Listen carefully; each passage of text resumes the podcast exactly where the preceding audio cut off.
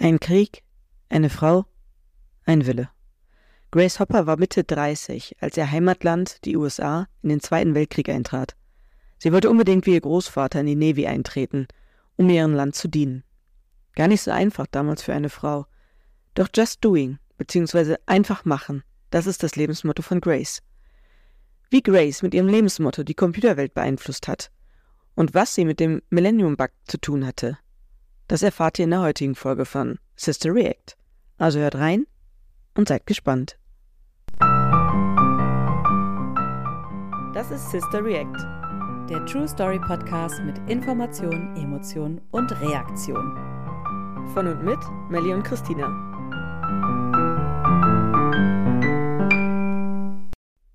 Hallo Christina. Hallo meine liebe Schwester. Bevor du heute mit deiner Geschichte anfängst, würde ich dir gerne was vorlesen. Und zwar kein Zitat von einer besonders tollen Frau, sondern eine Bewertung bei Apple Podcast zu unserem Podcast, über die ich mich sehr gefreut habe. Ui, spannend. Die ist schon etwas älter, aber ich, mir ist eingefallen, dass du, glaube ich, gar nicht gucken kannst bei Apple Podcast, sondern nur ich. Deswegen dachte ich, ich bringe dir die mal mit mhm. und lese sie dir vor. Geschrieben hat es äh, Who Cares mit ZZZZ am Ende.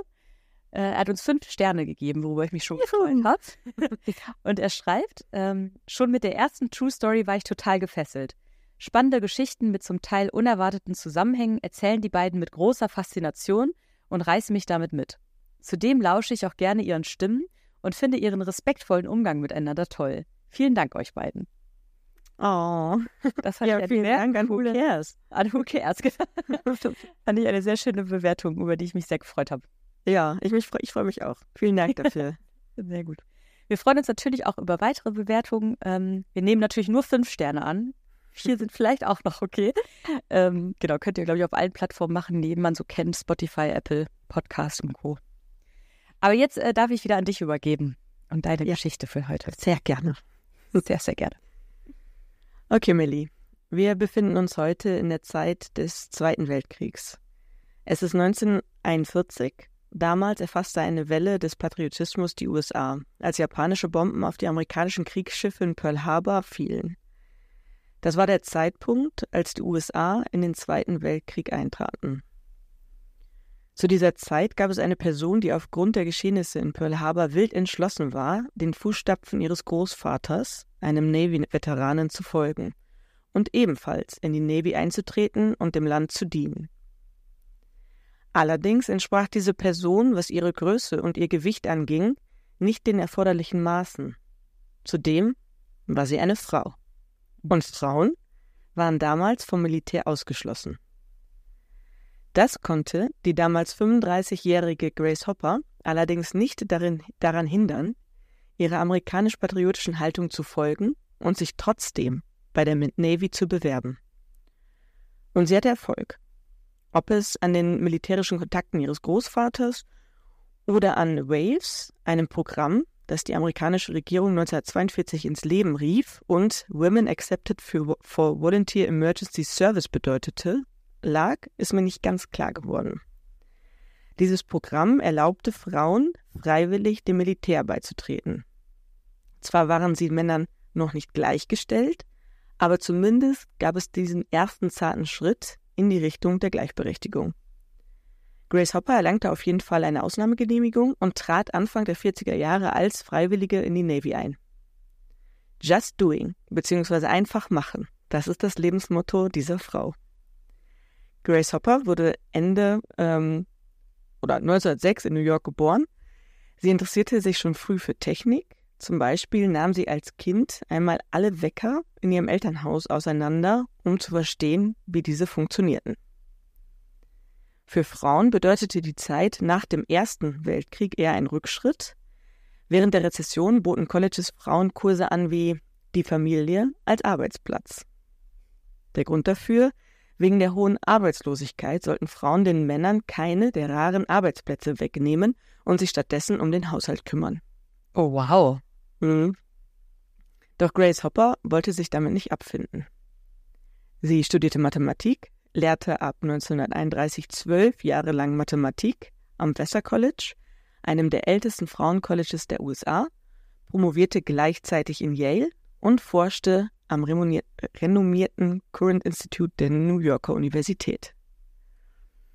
Dass sie an der renommierten Universität Yale in Mathematik promovierte, war damals nicht nur für Frauen sehr selten, sondern auch für Männer. In den drei Jahren nach ihr gab es in Yale nur sieben weitere Promotionen in Mathematik. Ach krass. Weißt du warum? Ich glaube, es liegt an der Mathematik. Die war so schwer? Oder war Yale quasi wirklich einfach so streng? Das weiß ich nicht. Okay. Ähm, Ende 1943 wurde sie dann für die US Navy Reserve eingeschworen und das war der Beginn ihrer mehr als 42-jährigen Marinekarriere. Bevor ich jetzt darauf eingehe, was Grace Hopper in der Navy Reserve geleistet hat, möchte ich dir nur einen Auszug aus ihrem Logbuch aus dem Jahre 1947 zeigen. Liebe Melly, bitte beschreib mal, was du auf diesem Auszug erkennen kannst. Okay, gib mir eine Sekunde.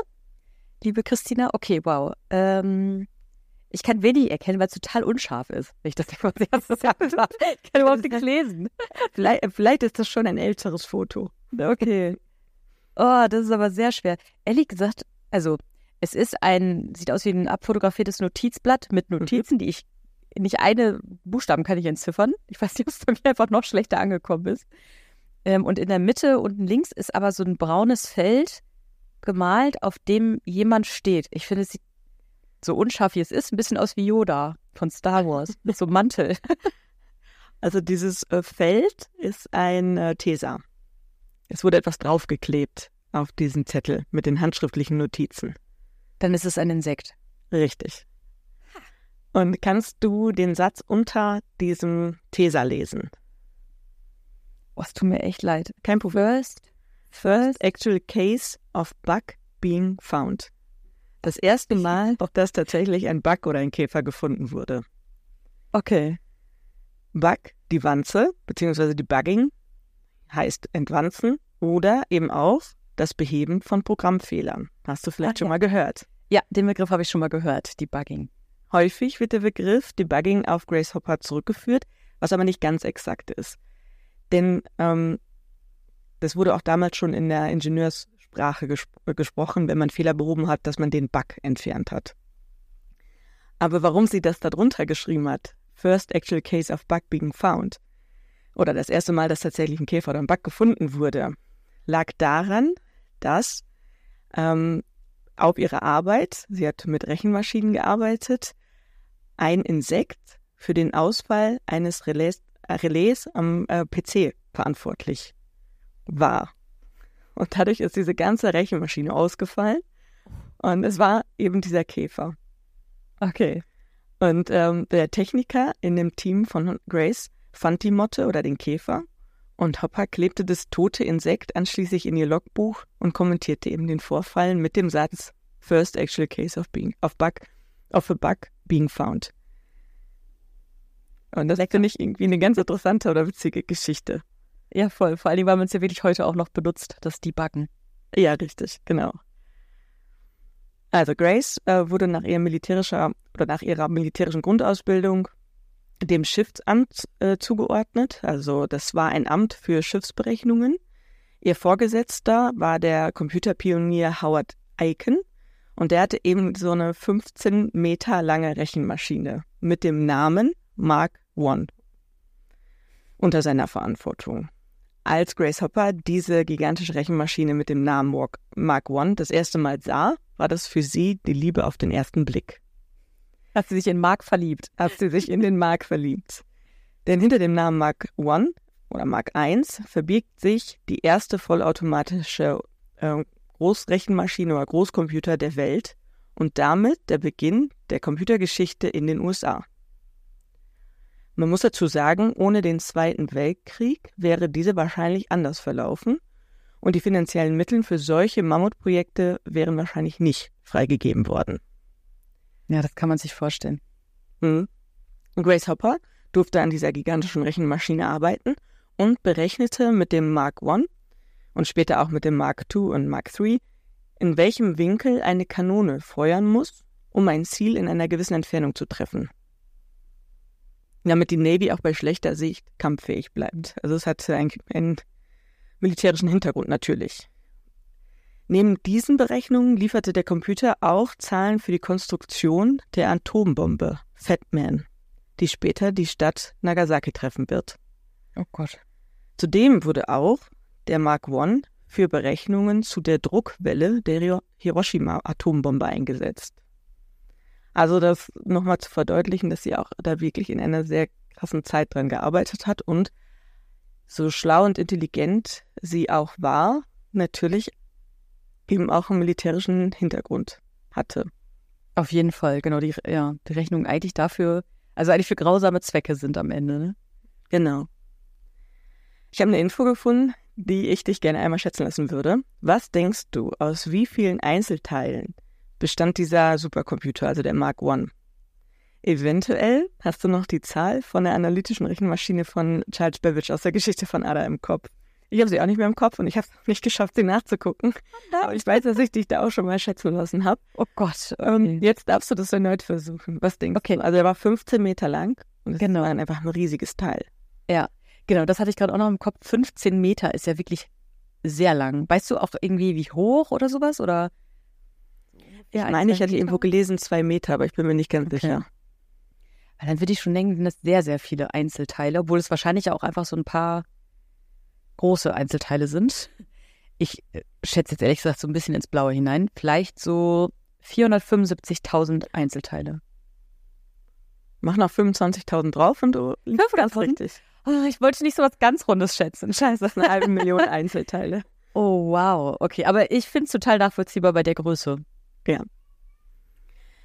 Als in Japan im August 1945 nach der Bombardierung der Städte Hiroshima und Nagasaki ähm, die Kapitula Kapitulation anstand und der Krieg vorbei war, endete auch für die meisten Frauen die, ihre Karriere in der Army. Nicht aber für Grace Hopper. Sie war die dritte Person überhaupt, die an dem Mark I programmierte. Und Programmieren war damals höchst mühselig und erforderte mathematische sowie physikalisch-technische Kenntnisse. Und diese, sie besaß einfach diese Kenntnisse und Fähigkeiten. Sie hatte sich einfach unentbehrlich gemacht. Wie cool. Eins ihrer Zitate zu der Zeit war, Life was simple before World War, War II. After that, we, have we had systems. Vor dem Zweiten Weltkrieg war das Leben einfach, danach gab es Computersysteme. Nach Kriegsende arbeitet sie als Forscherin ähm, an den Folgeprojekten Mark II und Mark III für die Navy und schon Ende der 40er Jahre war Grace Hopper von den breiten Anwendungsmöglichkeiten von den Computern überzeugt. Nicht überzeugt war sie jedoch von der Nutzungsfreundlichkeit, denn Programmiersprachen gab es damals noch nicht. Es ex existierte noch nicht einmal der Begriff Software. Damals war ein Computerprogramm bzw. ein Maschinencode eine mehr oder weniger wahllose Zusammensetzung von Zahlen und Buchstaben. Es gab keine Programmiersprache, wie wir sie heute kennen, sondern nur abstrakte Maschinencodes. Ich lese dir jetzt mal einen Maschinencode vor und du darfst mal raten, was er bedeuten könnte. 00 SO 03 SI 07 52. Als du angefangen hast, habe ich gedacht, ah, okay, das ist das binäre System. Weißt du, 0 heißt nicht Nein und 1 Ja oder wie das noch immer geht. Ja, und dann kam aber leider die drei. Ich dachte, mir doch nicht. Und das SO kam auch noch. SO. SO könnte ich mir irgendwie was mit Suche vorstellen. Ich weiß gerade gar nicht warum. Search Optimization, keine Ahnung. Ich würde irgendeinen Suchbefehl überlegen. Mhm. Im Endeffekt, das, was ich dir gerade vorgelesen habe, ist ein Beispiel für, die, ähm, für den in er ersten in Serie gefertigten Computer, dem UNIVAC, und bedeutet B plus C gleich A. Oh, das ist langweilig. Das hätte ich nie erraten können. Es tut mir leid. Nein, auf gar keinen Fall. Ich hätte, also ich bewundere dich schon sowieso, aber wenn du das noch gewusst hättest, dann wäre ich vor dir auf die Knie gefallen. Oh ja, da hätte ich auch einen Preis verdient. Aber witzig, dass das B plus C gleich A quasi oder C plus B gleich A? B plus C gleich A. Finde ich eine random Anreihung von diesen Buchstaben. Ja, du kannst dir vorstellen, dass dieser Code damals einfach eine große Fehlerquelle war. Mhm. Oh ja. Bei jedem Programm musste, diesen musste diese Codes auch neu eingegeben werden. Es gab kein Copy-Paste. Oh Gott. Stell dir mal vor. Ja, mit der heutigen Arbeit so viel. Ich, würde, ich müsste sehr viel tippen, wenn ich es nicht kopieren und einfügen könnte. Ich auch. Und man wäre so ineffizient irgendwie, ne? Also ich glaube, mich würde das richtig wahnsinnig machen, solche Ja. mittlerweile, ja. Aber man darf ja auch nicht vergessen, ich weiß nicht, wann die ersten Computer bei uns im Büro standen, aber ich weiß, dass bei uns Kollegen noch mit Schreibmaschine gearbeitet haben. Die hatten auch kein Copy and Paste. Während du da warst? Nein, nein, nein, nein, nein. nein. Ach so. Schon mal das Bist du doch viel älter, als ich dachte? nein, nein, du Kollegen, die älter als ich sind, die haben das mal erzählt, dass die Anfang Ah, okay. Maschinen hatten. Ja, okay, das, äh, ja, ja, das, so alte Geschichten von der Arbeit kenne ich auch noch. Wir haben auch noch äh, so ein altes Wählscheibentelefon auf der Arbeit. Gab es da nicht mal so eine lustige Geschichte mit einem Praktikant, aber die erzähle ich lieber nicht. Okay, okay.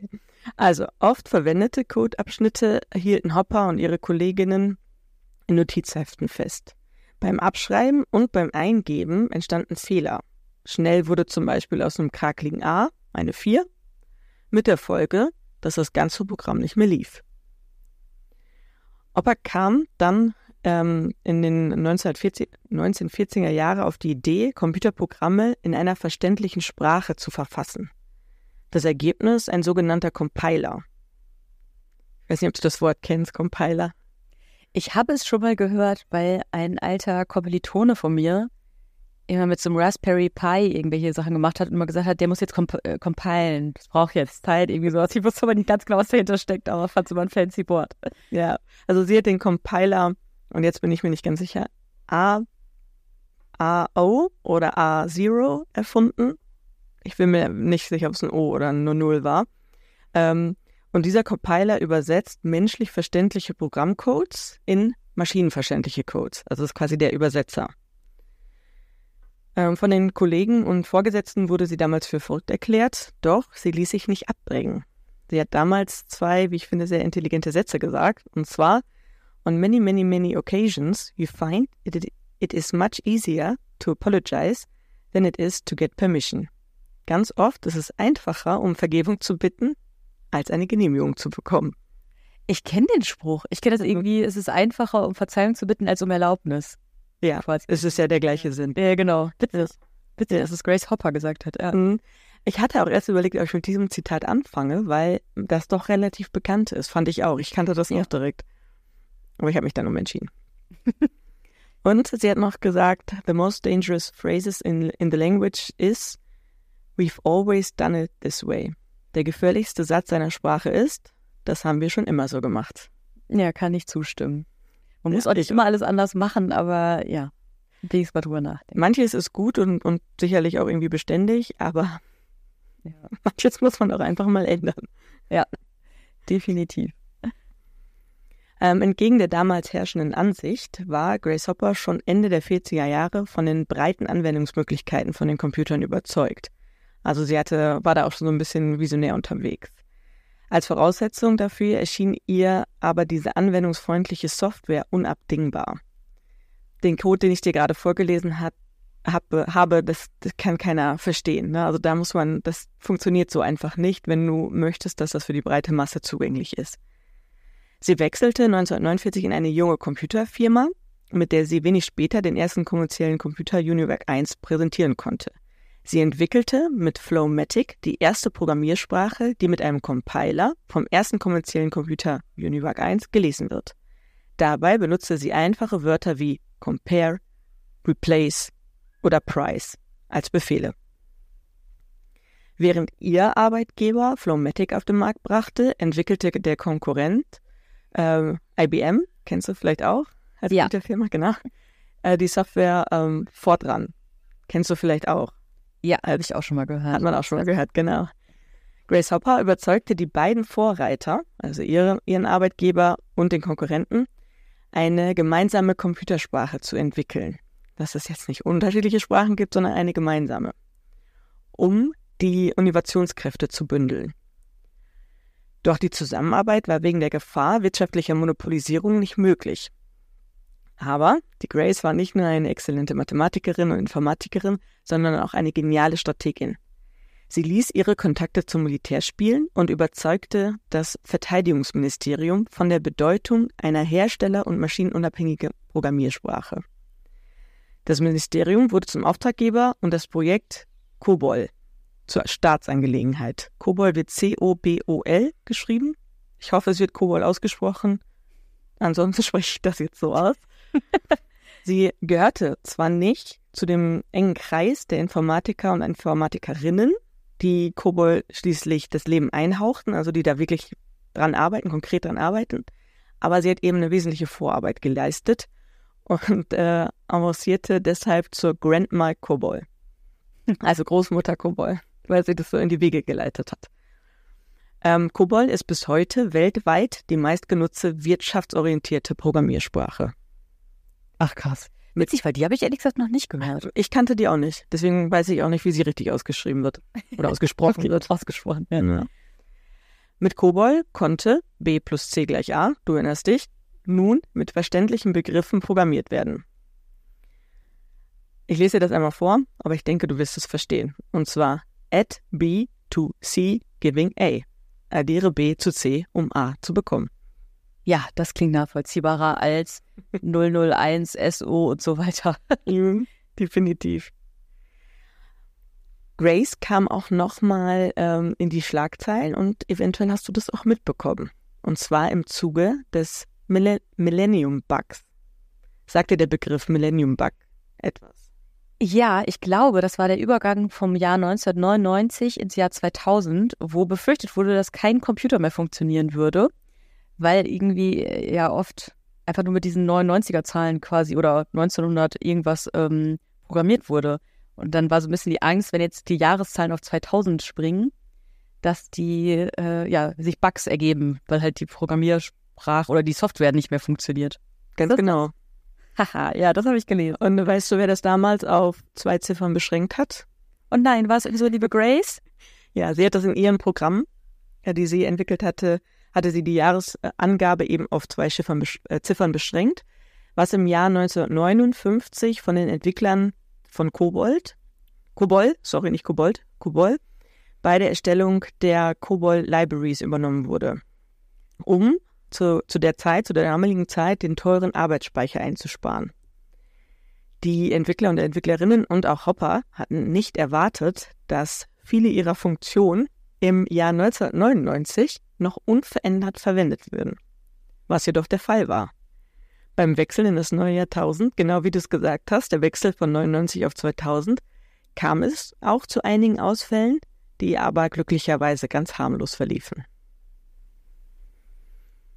1966 wurde Grace Hopper von der Marine zum ersten Mal nahegelegt, in den Ruhestand zu treten. Das war der traurigste Tag ihres Lebens. Doch nur nach sechs Monaten wurde Amazing Grace, wie sie von ihren Kollegen und Mitarbeitern genannt wurde, zurückberufen. Inzwischen lief Kobold zwar auf allen Rechnern der Navy, aber auf jedem ein bisschen anders. Denn die Computerhersteller haben oft nur den für sie passenden Teil übernommen und angepasst. Das Ergebnis? Von COBOL existierten fast ebenso viele Varianten wie Rechner. Ein so kreativer Umgang ist für eine Einrichtung wie die Navy alles andere als hilfreich. Grace Hopper sollte die Anwendung deshalb standardisieren. Aus den geplanten sechs Monaten, sie sollte für sechs Monate zurückkommen, also nach sechs Monaten für sechs Monate zurückkommen, wurden weitere 20 Jahre im What? Dienst des Militärs. Ja. Hä, wie alt war die denn dann? Als ähm, sie aufgehört hat, war sie 79. Nach den 20 Jahren. Genau. Also war sie 90, wurde ihr der Ruhestand nahegelegt. Okay, wow. Okay, krass. Du bist auch eine sehr große Mathematikerin. Ja, vielen Dank. Ich habe 20, kann ich so gerade noch rechnen. Aber ich muss gerade denken, du hast am Anfang einmal gesagt, dass sie auch im Militär verbleiben konnte äh, nach dem Weltkrieg, nach dem Zweiten Weltkrieg, weil sie sich unentbehrlich gemacht hat. Genau, ich finde, das hat sich ja bis ans Ende ihres Lebens äh, durchgezogen. Ja, definitiv. Wow. Grace sagte, dass das die längsten sechs Monate ihres Lebens gewesen waren. Oh, die arme Maus. Mhm. Am Ende ihrer Laufbahn hatte sie denselben Rang wie einst ihr Großvater. Grace Hopper schied als ähm, Konteradmiralin mit 79 Jahren nach 42 Dienstjahren aus der Navy aus. Grace Hopper hat über 50 wissenschaftliche Aufsätze veröffentlicht, die die Entwicklung und das Design des Computers wesentlich beeinflusst haben. Für ihre Verdienste und wichtige Pionierarbeit wurde Grace Hopper mit über 90 Auszeichnungen und 40 Ehrendoktorwürden geehrt. Bereits 64 erhielt sie von der Society of Women Engineers den Achievement Award. 69 wurde ihr von der Data Processing Management Association, das ist die führende Organisation der datenverarbeitenden Industrie in den USA, als erster Frau der, den Preis verliehen. Ich lese dir vor, wie der Preis heißt. Man of the Year. Geil. Okay, das ist ja lustig. Jetzt kommt nochmal ein Bezug zu Edda, das fand ich auch ganz schön. 83 wurde ihr von der Association of Women in Computing der Edda Lovelace Award verliehen. Schön. 91 erhielt sie als erste Frau die National Medal of Technology in den USA. Und seit 94 äh, gibt es in den USA die größte Tagungsserie von Frauen im Computerbereich, der nach ihr benannt wurde, Grace Hopper Celebration of Women in Computing. Schön, ey. Mhm. Also bekannte ja. Frau mittlerweile. Grace Hopper starb am 1. Januar 92 im Alter von 85 Jahren. Das heißt, sie war sechs Jahre in Rente. Immerhin. Mhm. Und wurde mit allen militärischen Ehren auf dem Nationalfriedhof ähm, Arlington, Arlington in Virginia in Arlington beerdigt. Sie war Pionierin, aber eben auch Visionärin, äh, da sie immer schon an das Potenzial von Computern geglaubt hat und auch daran geglaubt hat, dass sie uns eines Tages im Alltag begleiten werden. Bereits in den 80er Jahren sagte sie noch einen schlauen Satz, den ich auch gut fand. Wir sind erst am Anfang. Es geht gerade erst los. Ja, ich kriege fast Gänsehaut, weil wir jetzt im Jahr 2023 ja genau sehen, ja, es ging da auch wirklich gerade erst los. Also ja. allein in unserer Lebenszeit, wie sich Computertechnologie, Smartphones und so weiter entwickelt haben, ich finde es ja manchmal fast beängstigend. Ähm, ja, war sie wirklich eine sehr kluge Frau mit äh, großer Weitsicht.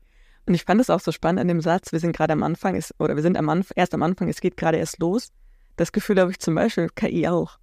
Ja, stimme ich dir zu. Das, als ich beängstigend gesagt habe, habe ich daran auch gedacht, was da noch so alles auf uns wartet und wie wir in 20 Jahren wahrscheinlich keine Geräte mehr bedienen können, weil wir es nicht mehr verstehen.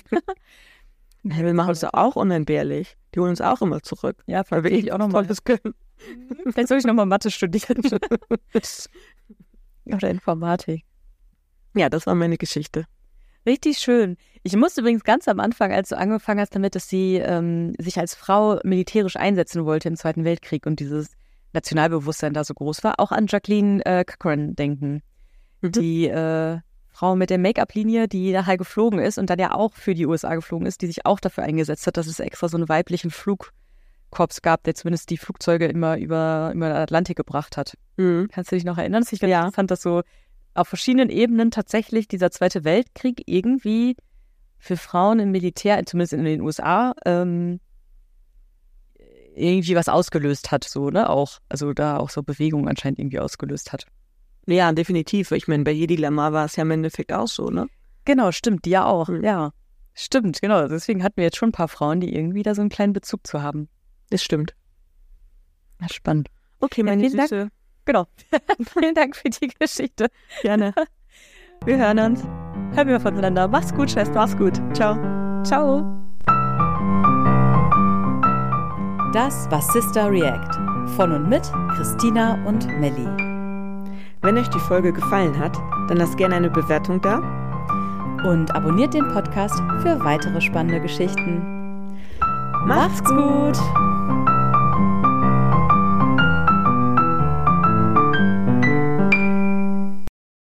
Moderation Christina Tiso und Melanie Vogelpohl. Musik Till Tiso. Produktion Melanie Vogelpohl.